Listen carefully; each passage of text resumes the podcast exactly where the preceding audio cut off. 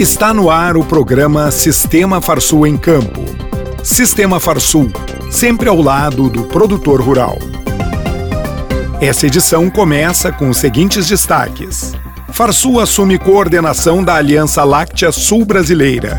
IICP e IIPR de outubro apresentam deflação. Notícias. Aliança Láctea Sul Brasileira se reuniu na sede da Farsul para a passagem de coordenação do grupo e para discutir estratégias de fortalecimento do setor leiteiro do país. A aliança é um grupo formado por lideranças no setor dos estados do Rio Grande do Sul, Santa Catarina e Paraná. Ayrton Espias, representante de Santa Catarina, entregou o cargo para Rodrigo Riso, assessor da presidência da Farsul, para a gestão do biênio 2024-2025.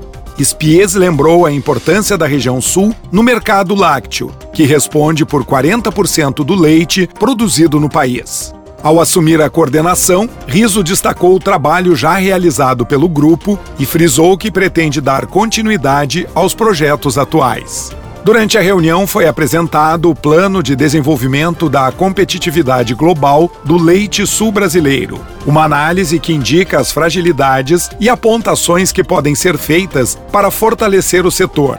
O documento apresenta 10 estratégias como norteadoras para o reposicionamento da produção nacional e foi desenvolvido em conjunto pelos três estados. Os próximos passos envolvem a apresentação desse plano para os governos estaduais e federal, além de parceiros comerciais interessados em estimular a produção da região.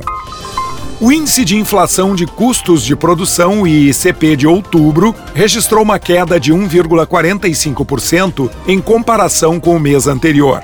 A diminuição dos custos é um reflexo da queda nos preços dos insumos, principalmente fertilizantes e inseticidas. O custo operacional total dos grãos, que fazem parte do indicador, está em queda desde o segundo trimestre de 2022 e as maiores retrações ao longo do prazo são de fertilizantes e herbicidas, o que reflete uma deflação de 21,06% do IICP no acumulado dos últimos 12 meses.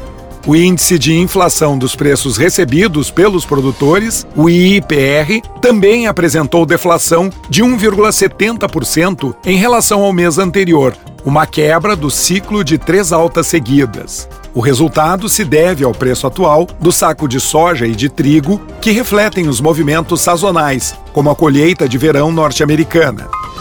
Os vencedores do Prêmio CNA Brasil Artesanal de Vinhos e Espumantes serão conhecidos no próximo dia 7 de dezembro, às 7 horas da noite, em cerimônia que será realizada no Complexo Vila Miquelon, em Bento Gonçalves. O concurso é dividido em quatro categorias: vinho branco, vinho tinto, espumante moscatel e espumante método Charmat ou tradicional.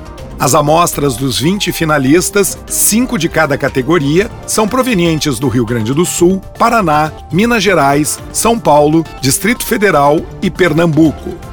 O prêmio que irá escolher os melhores vinhos e espumantes do Brasil é realizado pela CNA em parceria com a empresa de pesquisas agropecuárias de Minas Gerais, a EPAMIG, a empresa de pesquisa agropecuária e extensão rural de Santa Catarina, a EPAGRE, e a Associação Brasileira de Sommeliers do Distrito Federal, ABSDF.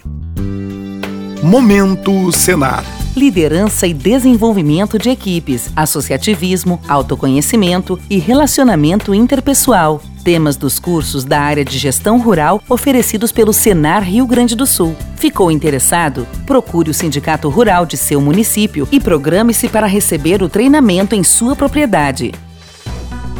Agenda.